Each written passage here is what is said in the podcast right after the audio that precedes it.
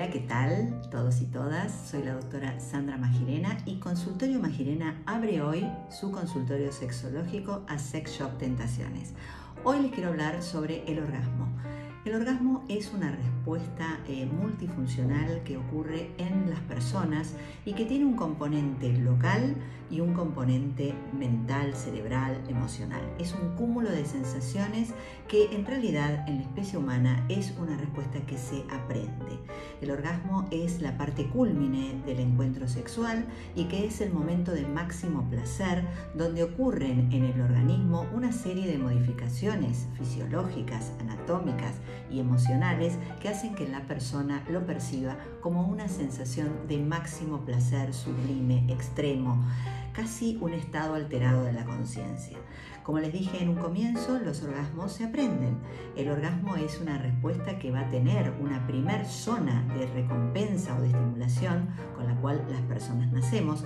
Aquellas personas que nacen con vulva lo tendrán en el clítoris y la entrada de la vagina y las personas que nacen con pene lo tendrán en la cabeza del glande, que en definitiva embriológicamente durante el desarrollo del humano corresponden a las mismas regiones. A partir de la estimulación táctil de estas zonas llamadas de recompensa, el cerebro va reconociendo los momentos y las sensaciones placenteras que luego serán eh, reforzadas por otras áreas del cuerpo como son la boca, el ano o el resto del cuerpo en general.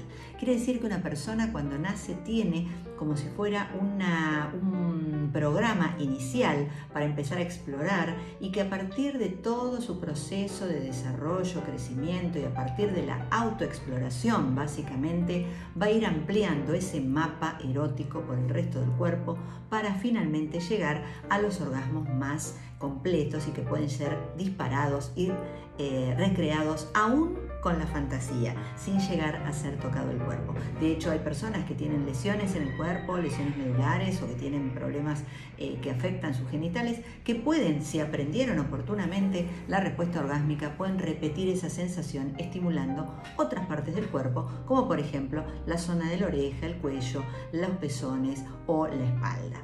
Tanto varones como mujeres pueden tener una respuesta orgásmica las veces que quieran. El orgasmo en realidad es una función de placer absoluto que no tiene ningún otro correlato en el sistema reproductivo pero sí es una sensación muy placentera que tampoco tiene que ser el gold standard o el, óptimo de alcanzar, porque por ejemplo puede ser que una mujer tenga una relación altamente satisfactoria, la pase muy bien, tenga muy buenos estímulos, se sienta sumamente excitada y no tenga un orgasmo, y eso no es una patología. De la misma manera que hay mujeres o personas con vulva que sienten sus orgasmos cuando estimulan el clítoris, que es lo más común y habitual, y que por ahí no sienten la misma sensación placentera durante la penetración vaginal. Bueno, eso sería, no sería tampoco un problema, sino más bien algo a ir aprendiendo para que, vuelvo a repetir, el cuerpo vaya reconociendo otras zonas erógenas y se vaya mapeando dentro del cerebro. Es como si el cerebro bajara muchas aplicaciones alrededor de ese eh, punto inicial de reconocimiento de lo que es la respuesta orgásmica para que sean mucho más agradables y placenteros. Y las personas con pene los varones les pasa habitualmente que aprenden a tener el orgasmo asociado a la eyaculación. Entonces es como que quedan demasiado limitados a las sensaciones de placer, porque tener un orgasmo, vuelvo a repetir, no es una función fisiológica exclusiva. No hay como una correlación, no es que el varón tiene un orgasmo cuando eyacula.